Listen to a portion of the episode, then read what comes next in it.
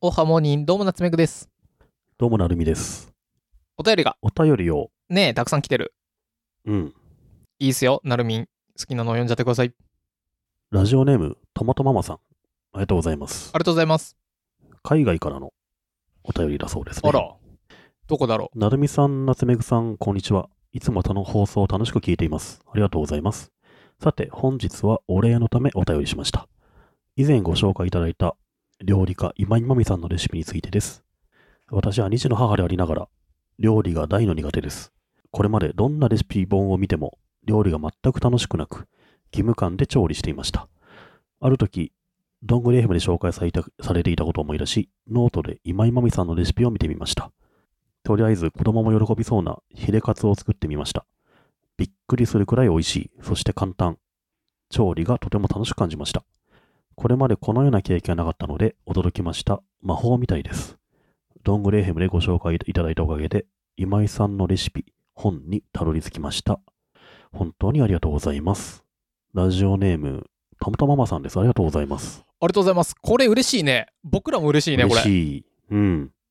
だって今まで料理に苦手意識があってさ、だって料理楽しくないって言ってた人が、料理が楽しくなったって。これ嬉しいよね。うん。嬉しい魔。法みたいですって言ってましたけど。うん。実際ね、これね、今井真美さんっていう人はね、うん。いいんですよ、レシピが。あれでしょ、風退治鍋でしょ。風大事鍋ですね。なんだろうね、今井さんのレシピって簡単にできるのにめめちゃめちゃ美味しい。あとなんか出来上がりもちょっと綺麗というか、うん。なんか料理うまい人が作ったみたいなものできちゃったなみたいな感じになるんですよ。うんうん。今井さんのレシピだと。それがめっちゃいいんだよね。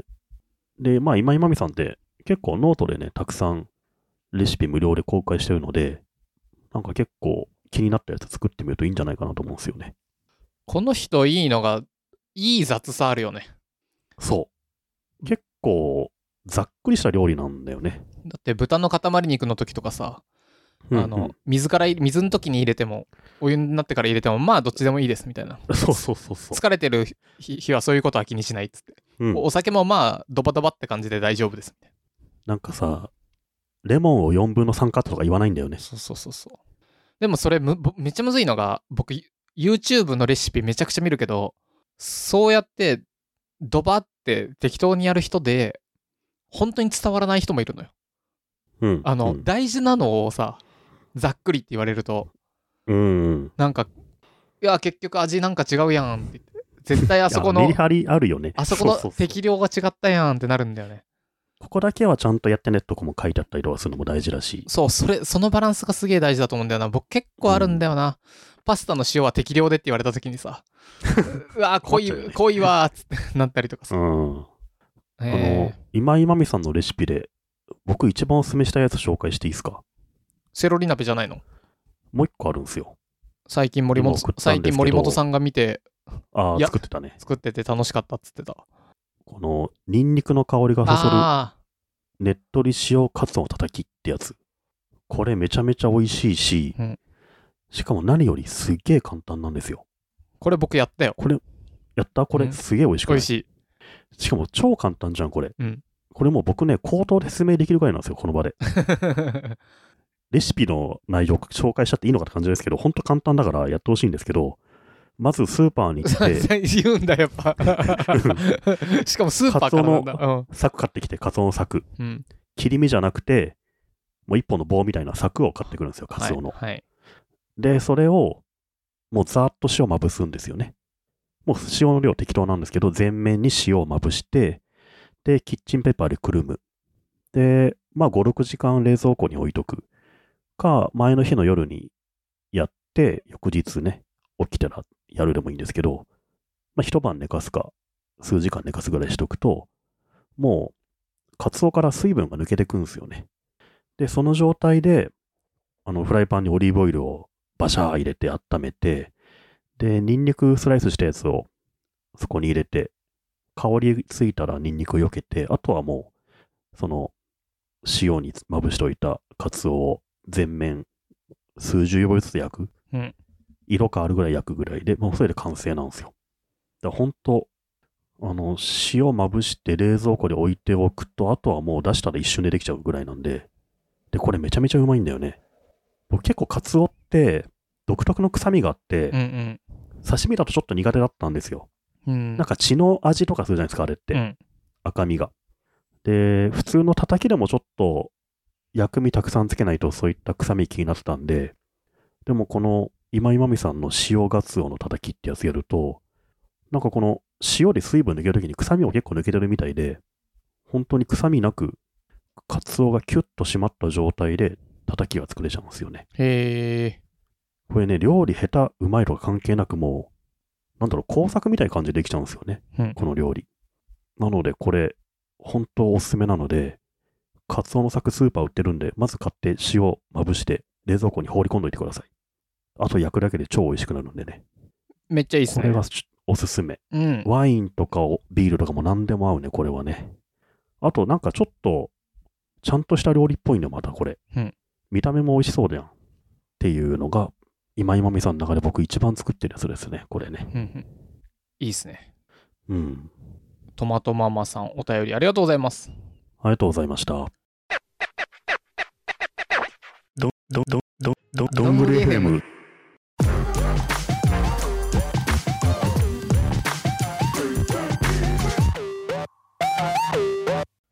あとなるみさんみたいのありますはい。もう一つあります。ラジオネーム、富尾さん。ありがとうございます。ありがとうございます東京都からのお便りでした。先日のカンブリア宮殿で紹介されていた、クララシというサービスが面白くてお得なので紹介させてください。要するに、訳あり品の EC サービスなのですが、規格外や賞味期限間近の食品や季節物の日用品などをお得に売っています。中でも目を引いたのは、なるみさん一押しのクラフトビール、ヘイジージェーン。24缶で5500円と、アマゾン比3割引きの破格です。賞味期限も5月までと予約余裕で飲めるので、早速ポチってしまいました。売り上げの一部は寄付に回されており、また注文完了メールにも、このお買い物でフードロスが減りましたと書いてあり、なんだか良いことをした気分になれるのも今っぽいなと思いました。今度の放送で取り上げていただけると嬉しいです。寒くなってきましたが、お体にはお気をつけてお過ごしください。ラジオネーム富尾さんありがとうございます。ありがとうございますはい。クララシっていうサービス僕初めて知りましたよ、これ。蔵出し蔵出しとはフードロス削減への賛同メーカーにより協賛価格で提供を受けた商品を最大97%オフで会員に販売し売上の一部を社会貢献活動団体と寄付する日本初最大級の社会貢献型ショッピングサイトです環境保護や動物保護の団体蔵出し基金などさまざまな団体を支援しておりますなので、これ多分このサイトは、賞味期限の関係で、ちょっと普通のし小売店に出せなくなったものがあるといううん。フードロスギリギリみたいな感じだけど、かといって別に賞味期限切れてるわけじゃないっていうものが売ってるんだよね。僕初めて知ったんですけど、うん3分の1ルールってあるのが、いうのがあるらしいですね。何それ例えば、とあるビール、ビールとかが、うん賞味期限が例えば1年間だとするじゃないですか。うんそうすると、賞味期限切れる3分の1、だから4ヶ月とか、その3分の1切る前にちゃんと小売店へ卸さなきゃいけないらしいんですよ。そういうルールだがかあらる賞のね味期限が4ヶ月とかになっちゃうと、3分の1切ってるから、小売店へ卸せないみたいな、そういったルールが慣習的にあるらしいんですよね。うんうんそういったルールの範疇の外行っちゃったものを、蔵出しで安く売ってるらしいんですよね。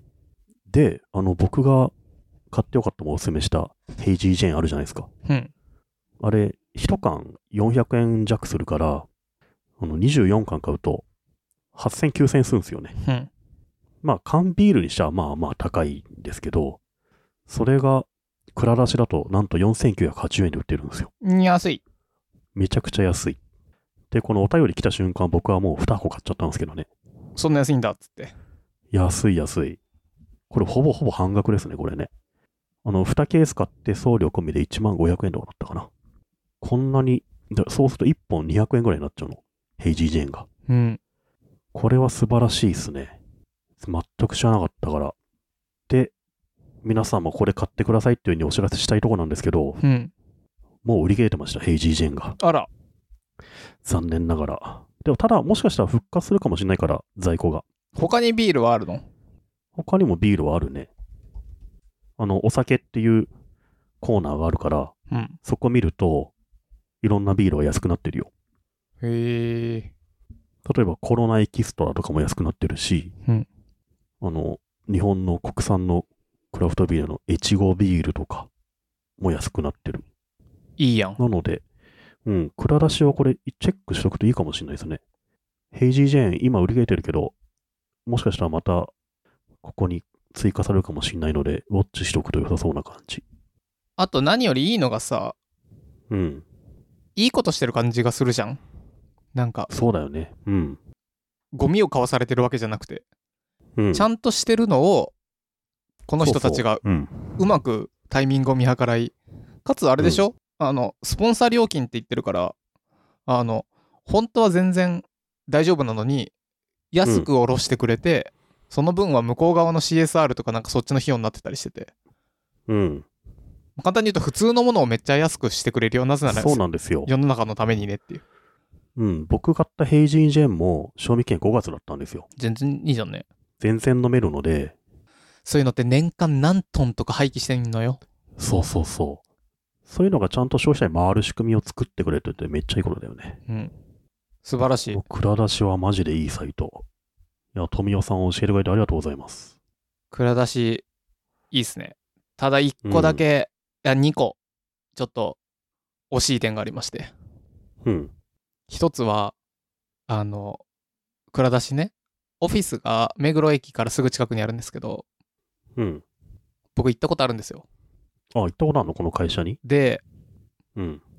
目黒センタービルだったか、セントラルビルだったかっていう名前があって、で、目黒目駅黒、センタービルだね。で、目黒駅を降りて、うん。ちょっと行くともうババーンってでかいビルがあるんですよ。セントラルビルみたいな。うん。であ、ここだと思って行くじゃないですか。そうすると入ってる会社、アマゾン、アマゾンみたいな。おー、うん。うん。やっぱ儲かってんな、さすがだな、倉出しさんなと思って。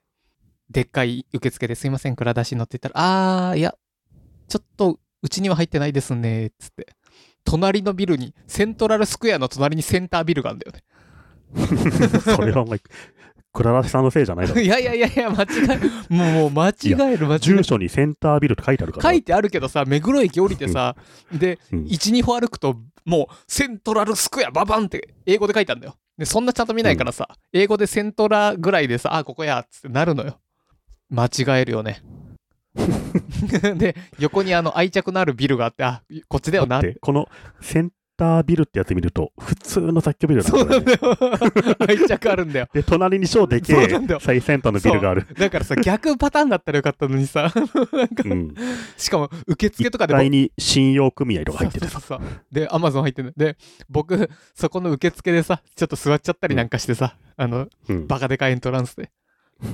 天井広いな、みたいな。3回ぐらい吹き抜けです、みたい な。そこがね、一、えー一押しポイント。一押しポイント、どうでもいい。あとこれ。ね、あれですよ。うんあの、ストリートビューで見れるから見てみると、ものすごい差があるビルの差が。センビルトラのルビルとセンタービルの間ビルのに。すごい。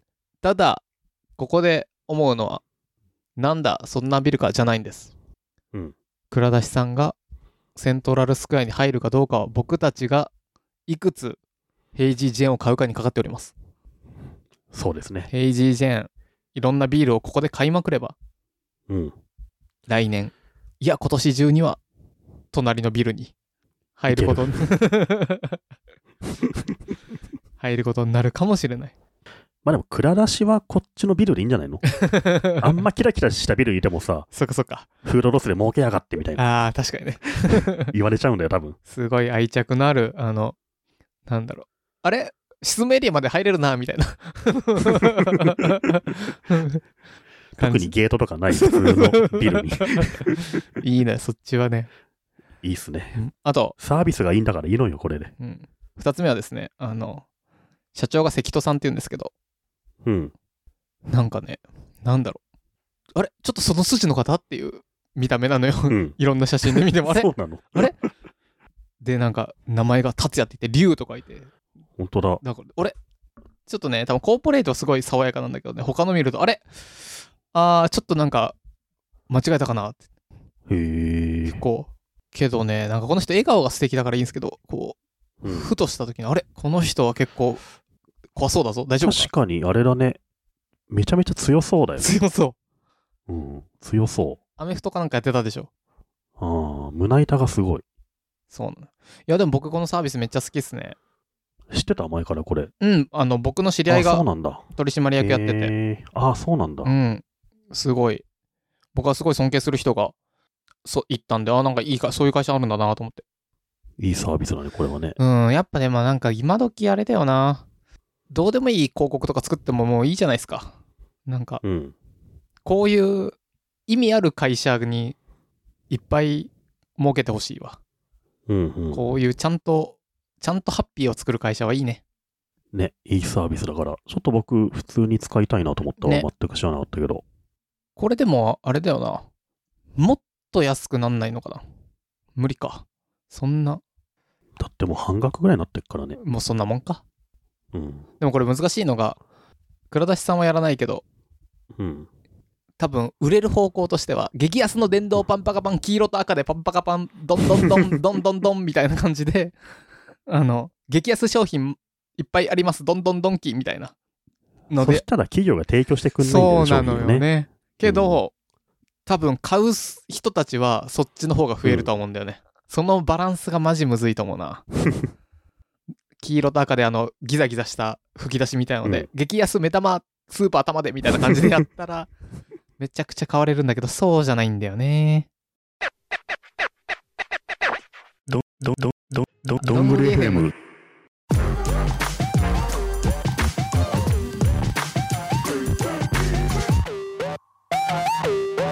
そういえば最近どっかで話題になってるの見たけどさ、うんなんだろジジャンボリう、ミパッソキーコンで EC サイトを開くとうん、どんどんどん、ドンキーって流れる。じゃないや。なんじゃなくてあれ。 じゃないんかいじゃなくてあれだ、もう一個の方。パパーパパパパーが流れるやつ。パッパーパッパーああーあれ呼び出しくんなんだ呼っびけ出しくん呼び込みくん呼か。び込みくん呼び込みくんが流れる拡張ってなるらし いよ。パッロ楽天とかアマゾンを開くと、パーパッパーって聞こえんのそうそう、呼び込みくんが流れる拡張があるっていう。蔵出しもそれかけたら 途端そうにそう。へえそんな拡張あるんだ うん。それを内蔵してほしいね、サイトにね。